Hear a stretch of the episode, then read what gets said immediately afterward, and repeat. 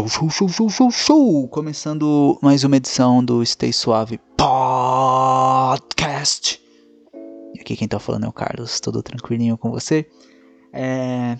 Agora parece dar uma aliviada, mas eu tava aqui entre ruídos, tinha um... Ó, voltou. Tem uma criança dando um choramingo assim de longe, agora um galo cantou, é, um vizinho ouvindo funk, mas um som assim num, num, num, num volume bem tranquilo. Então eu espero que não atrapalhe.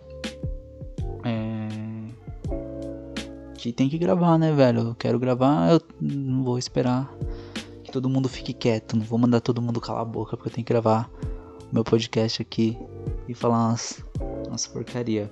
É, cara, hoje eu tô aqui para trocar uma ideia sobre Watchmen, tá ligado? É... Não sei se você conhece Watchmen.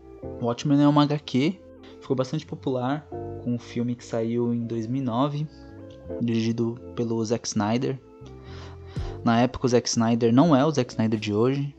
Na época o Zack Snyder só tinha dirigido Madrugada dos Mortos. Ele era um cara bem queridinho e hoje em dia tem muita gente que tem porre do Zack Snyder e tem muita gente que gosta. Eu não vi esse Liga da Justiça aí que, que, que saiu agora, Snyder's Cut. Assim, eu tenho meio que preguiça de filme de herói.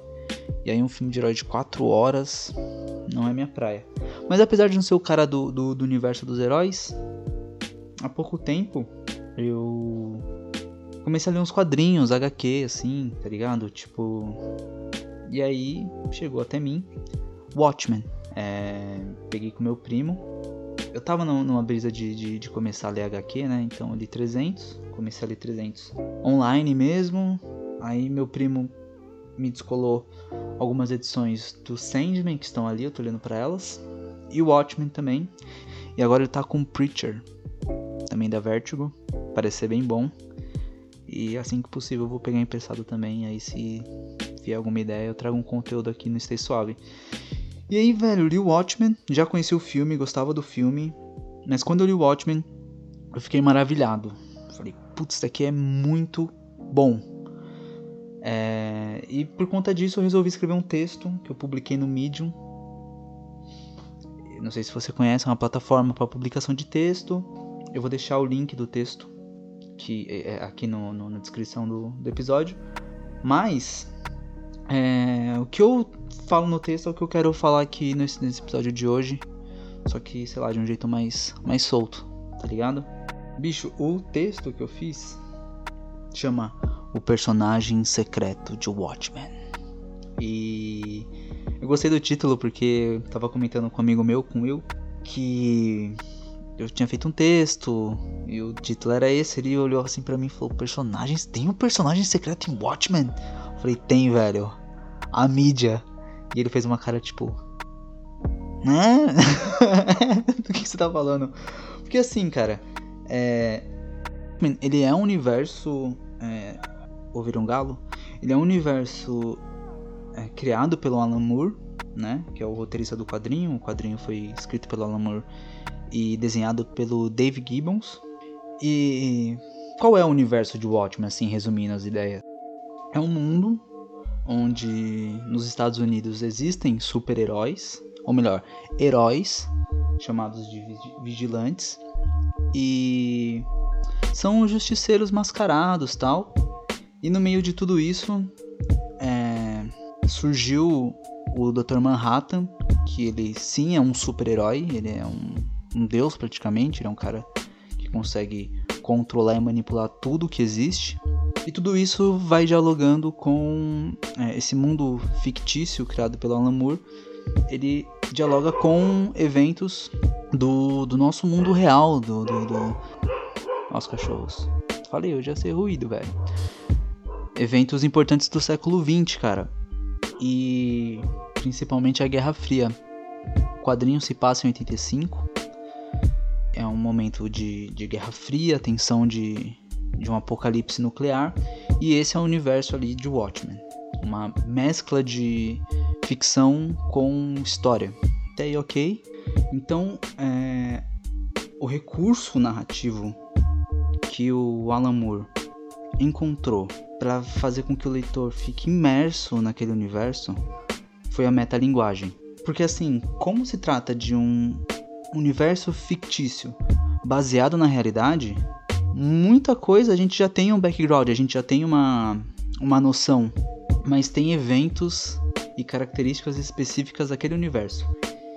E como o Alan Moore apresenta isso pra gente de uma melhor forma? Com metalinguagem. E quando eu me toquei disso, eu fiquei. Mano, como assim, cara? Que monstro, tá ligado? No texto eu aponto como melhor exemplo para isso o Contos do Cargueiro Negro. É um quadrinho de pirata. E é muito legal porque, tipo, o menino tá lendo quadrinho. É um, é um garoto que senta no lado de uma banca de jornal durante boa parte do quadrinho. E ele lê esse quadrinho dentro do quadrinho. Contos do Cargueiro Negro é um quadrinho dentro de Watchmen. Que o garoto vai lendo de pirata. E a justificativa para ser uma história de pirata é que no mundo onde existe de fato super-heróis, não tem por que as histórias serem sobre super-heróis. A fantasia popular acaba sendo outra, tá ligado? E já começa aí o rolê da metalinguagem. Nota. Esse é o barulho de nota. Metalinguagem, o que é? Metalinguagem é a linguagem que descreve ela mesma. Ela utiliza os próprios códigos para se autodescrever, sacou? Essa é uma forma bem simples de, de explicar o que é metalinguagem.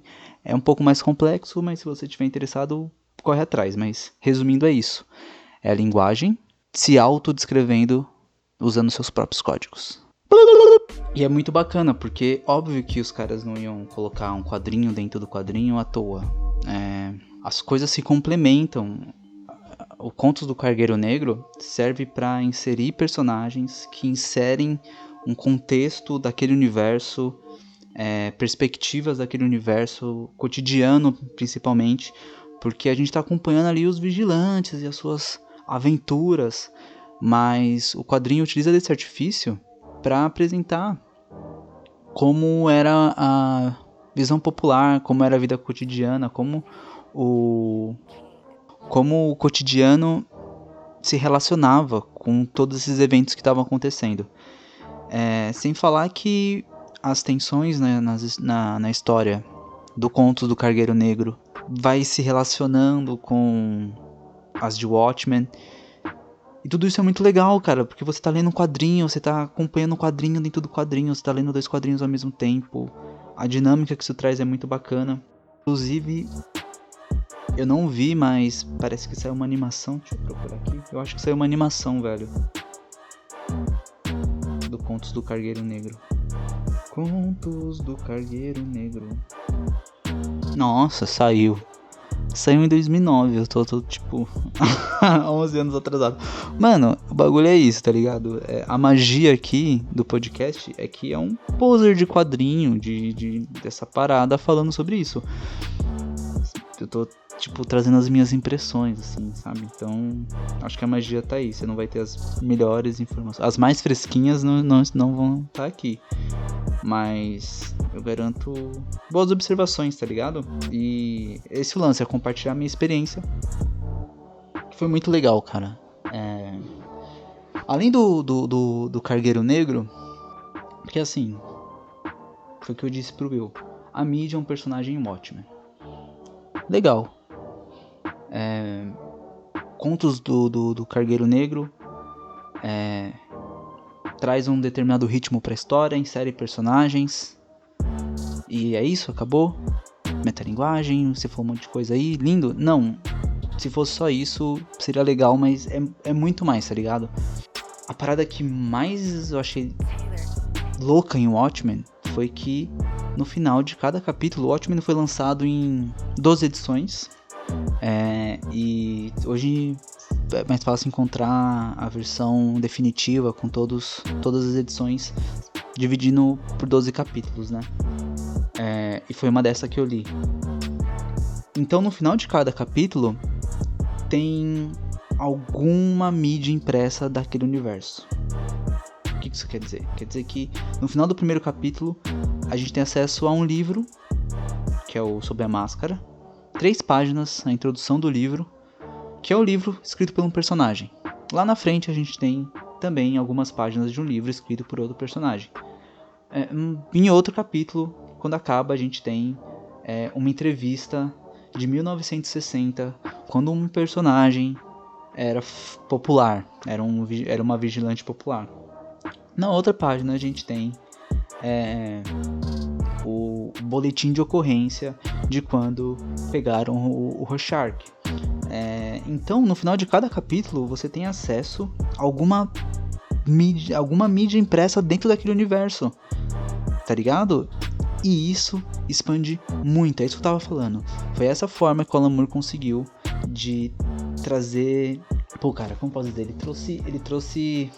Ele te informou sobre aquele universo. Ele te deu as informações necessárias para conhecer mais aqueles personagens, mais as suas intenções e, de todo o rolê, de como tudo aquilo tá funcionando, sem perder páginas e páginas e páginas e páginas de história e ilustração. Ele fez com que você fosse mais um é, é, cidadão comum, como aqueles que você vê lendo o conto do Cargueiro Negro e discutindo política numa banca de jornal. Sabe? Você tá ali na mesma posição que eles. Tipo, você tá lendo sobre aquele universo e tá refletindo sobre aquilo. Óbvio que tem uma posição privilegiada por ser um, um leitor que tem acesso à história toda. Mas. Saca? Que bagulho monstruoso. Cara, é. Pra fechar, você tem. Eu vou pegar ali. Só para refrescar minha memória. Ai, deixa eu ver aqui.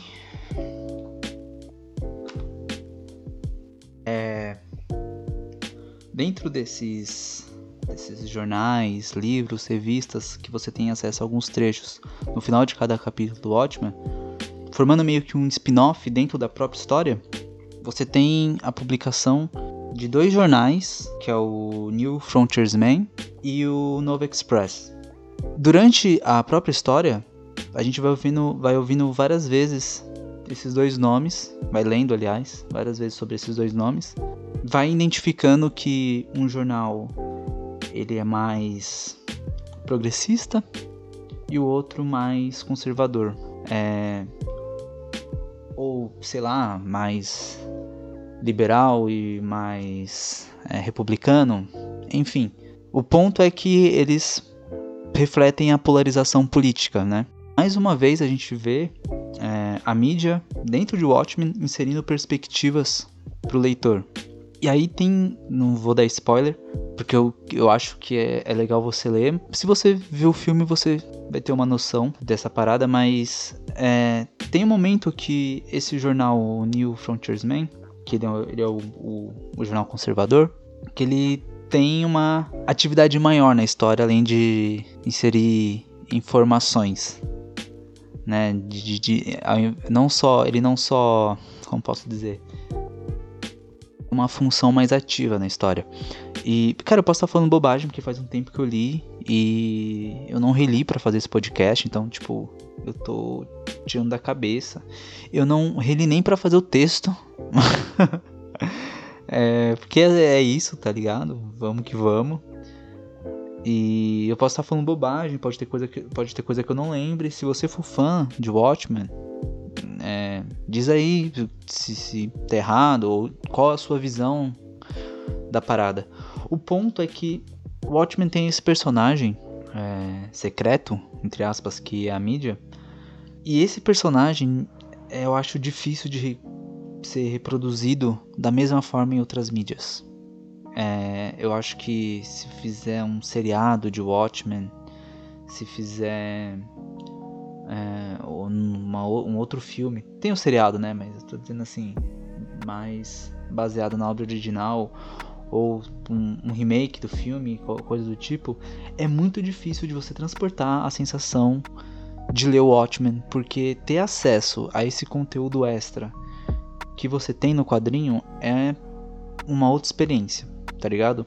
Então, eu acho que o que fica desses, sei lá, mais de 15 minutos que eu tô falando pra caramba aqui é ler o Watchmen, velho. Leia porque a bagaça é muito boa, tá ligado?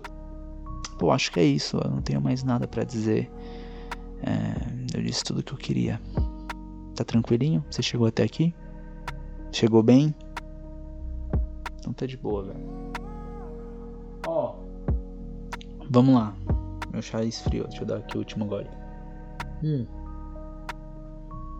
Stay Suave tá de volta então. Postei aí um, um novo episódio para vocês, trocando uma ideia, uma ideia sobre, sobre o Watchmen. E dá uma força, não, não, não se esquece de fazer aquelas coisas que você faz para auxiliar qualquer produtor de conteúdo na internet. Então, se você tá vendo essa parada pelo YouTube, like, likezinho, joia, se inscreve aí se você quiser saber onde vai dar isso, quais são os próximos episódios, ou se você, sei lá, enfim, like, inscrição, compartilha com alguém que você acha que possa gostar. E se você está ouvindo isso no Spotify ou nas outras plataformas de, de streaming, segue o podcast, compartilha aí com quem você acha que possa gostar também. Pode pá? Demorou? É nós, tranquilo? Eu vou indo nessa então. Semana que vem eu volto aí com mais uma edição do Stay Suave. Um cheiro em você. Falou.